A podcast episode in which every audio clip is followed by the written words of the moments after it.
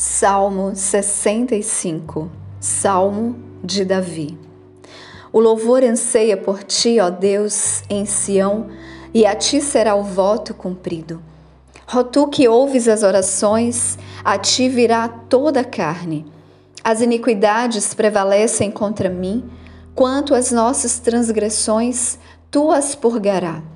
Abençoado é o homem que tu escolhes e fazes se aproximar de ti que ele habite em teus átrios. Ficaremos satisfeitos com a bondade da tua casa até do teu santo templo. Através de coisas terríveis em justiça, tu nos responderás. Ó Deus da nossa salvação, que és a confiança de todos os confins da terra e daqueles que estão longe após o mar. Que pela tua força estabeleces rapidamente os montes, sendo cingidos com poder que aplaca o barulho dos mares, o barulho das suas ondas e o tumulto dos povos.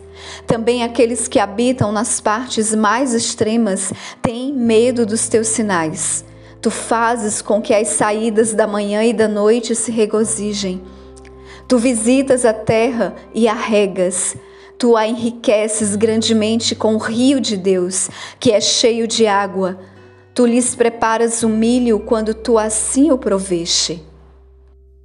Tu regas seus cumes abundantemente, tu estabeleces seus sulcos, tu as tornas macias com chuvas, tu abençoas as suas nascentes.